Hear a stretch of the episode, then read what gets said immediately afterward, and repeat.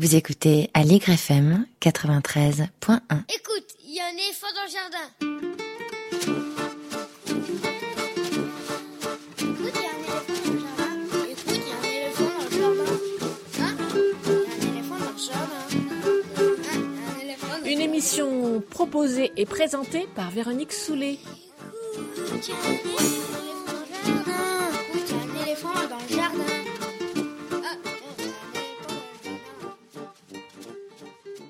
Je vais vous parler de Joséphine et avec Joséphine, je ne vais pas relever l'ambiance, j'en suis franchement désolée. Nous t'écoutons. Appelons-la donc Joséphine, avec un prénom pareil. Elle aurait pu naître il n'y a pas si longtemps que ça dans une famille bobo-parisienne, mais elle est née au fin fond du Maine-et-Loire il y a 90 ans. Joséphine, elle a élevé ses frères et sœurs, elle a élevé ses enfants, et puis comme ses enfants n'étaient pas toujours très élevants, elle a élevé son petit-fils aussi. Joséphine a travaillé, elle a vaguement passé son certif, ses parents ont touché son premier salaire quand elle avait 14 ans, et si on compte tout ce qu'il y avait à faire au jardin et dans la maison, il n'y a pas si longtemps, elle travaillait encore tous les jours. Joséphine ne travaille plus. Il y a quelques semaines, elle est allée à l'hôpital pour un examen de routine. Elle devait aller voir où en était son diabète, puis en rentrant, voir où en étaient les fleurs. Joséphine n'est pas rentrée. Une ambulance l'a emmenée directement de l'hôpital à l'EHPAD du coin, où une place l'attendait. Mais Joséphine, elle, n'attendait pas l'EHPAD, pas du tout. Elle pensait qu'elle rentrait chez elle. Personne ne lui a demandé son avis et personne ne l'a prévenue, ni ses enfants, ni les médecins, ni les ambulanciers. Pour tout ce petit monde, c'était tout à fait normal qu'elle renonce en un claquement de doigts à ses habitudes, à ses affaires, à sa maison, à sa carte bleue, que d'autres prennent en main les commandes de sa vie, d'autres qui savent mieux qu'elle, bien sûr, ce qui est bon. Alors entendons-nous bien, Joséphine, elle est majeure et vaccinée, elle est ni sous tutelle, ni sous curatelle, et elle n'a jamais vu un juge. La seule chose qu'elle a eu le malheur de faire, c'est une procuration sur son compte à l'un de ses enfants, compte qui va servir à payer la maison de retraite où elle a jamais demandé à entrer. Est-ce que c'est légal? Absolument pas. Est-ce qu'elle peut se révolter, Joséphine, avec son presque certif, son absence de téléphone portable, ses enfants qui sont d'accord et les médecins qui n'ont rien fait? L'EHPAD a décidé de parier que non. Elle a pleuré, Joséphine. Elle a pleuré très longtemps.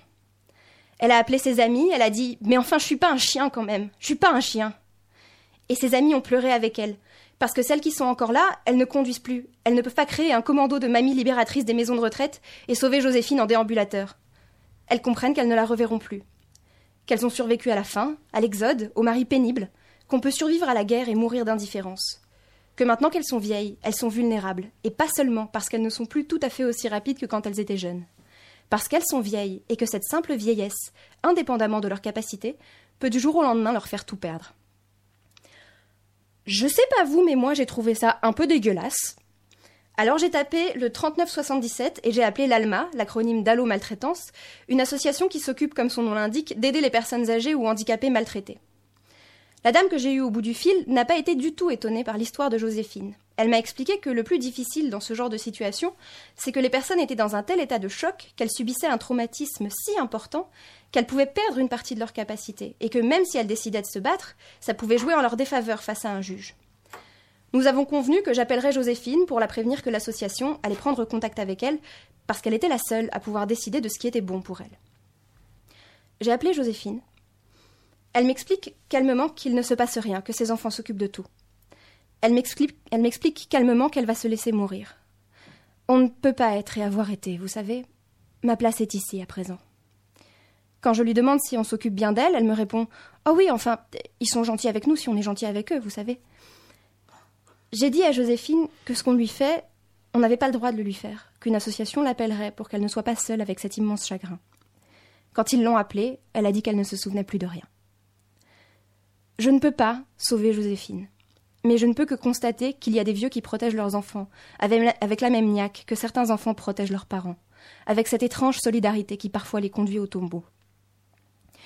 J'ai envie de me dire que c'est générationnel, que dans 20 ans, la première Monique à laquelle on fait subir ça, elle met tout Facebook au courant.